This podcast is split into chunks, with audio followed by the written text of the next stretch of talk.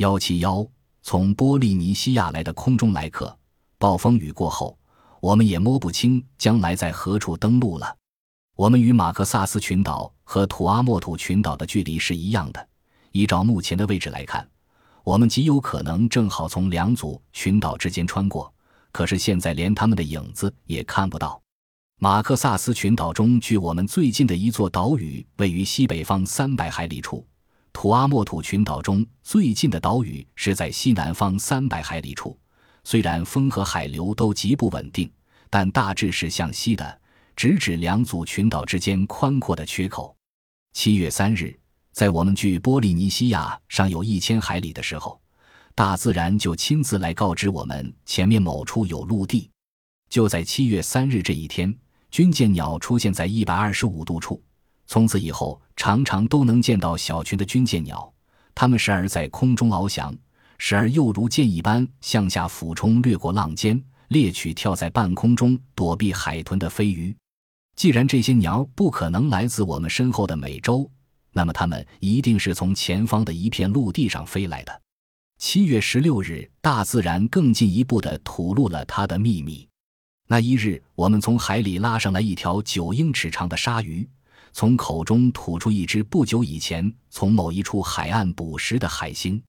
就在第二天，我们见到了直接从波利尼西亚群岛上出发的来客。当我们在西方海平线上看见两只大尖鸟时，木筏上所有的人都欣喜若狂。不多时，大尖鸟就从低空中飞向我们的桅杆，它们展开的翅膀足有五英尺长，围绕着我们飞了几圈之后。收起双翼，落在了木筏旁边的海面上。海豚立即就冲向了他们的降落地点，十分好奇地围着求水的大鸟扭动着身躯，但是彼此都不曾触碰对方。这是首批来迎接我们去波利尼西亚的有生命的使者。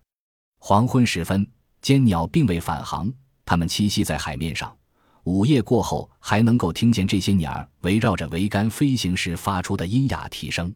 现在飞到木筏上来的是另外一种更为巨大的飞鱼，我认出这就是从前我跟当地人乘船沿法图西瓦岛海岸捕鱼时见到过的那一种飞鱼。连续三天三夜，我们径直朝着法图西瓦岛方向驶去，但是后来起了强劲的东北风，把我们吹向了土阿莫土环形珊瑚岛群。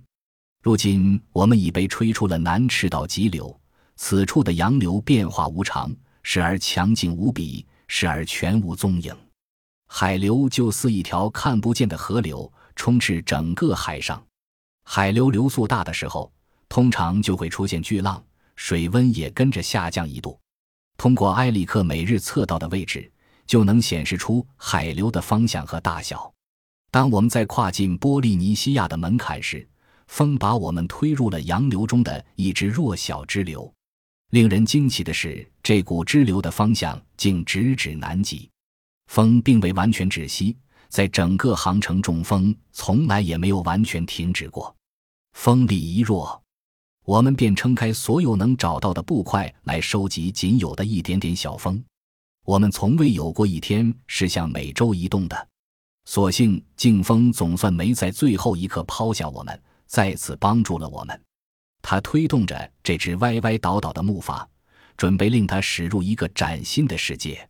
大批大批的海鸟日渐增多，它们漫无目的的在各个方向环绕着我们飞行。一天傍晚，夕阳将近之际，我们发现群鸟突然间骚动起来。它们不再注意身下的木筏，也不留意飞鱼，而是径直飞向西方。我们从桅杆顶上看到，当它们飞过木筏巨鳍之后。朝着同一方向飞去，或许是他们在天空中看到了我们在下面看不见的东西，又或许他们是在凭着直觉飞行。无论情况如何，他们绝不是在盲目的飞行，他们是朝着离自己的繁殖地最近的岛屿飞去。我们搬动导向桨，对准群鸟隐没之处。天黑以后，我们还能听到掉队的鸟啼叫着越过我们的头顶。他们目前飞行的方向与我们的航向完全一致。这天晚上的夜色格外地迷人，是康铁基号航海途中第三个接近满月的时刻。次日，空中的鸟越发多了，我们已不需要等到傍晚由它们领路了。此时，我们已在水平线上空见到一朵静止不动的奇怪的云团。波利尼西亚人都知道，在这种云的下方肯定有一块陆地。由于热带骄阳炙烤滚烫的沙滩时，产生了一股热空气流。这股气流升至高空，遇到上层冷空气，湿气就凝结成云。我们对准那片云团驶去。太阳下山后，才看不到那块云团时，风向非常稳定。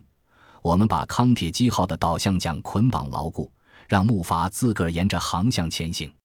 此时，舵手的职责已变成坐在桅杆顶上那块被我们磨光的木板上瞭望陆地了。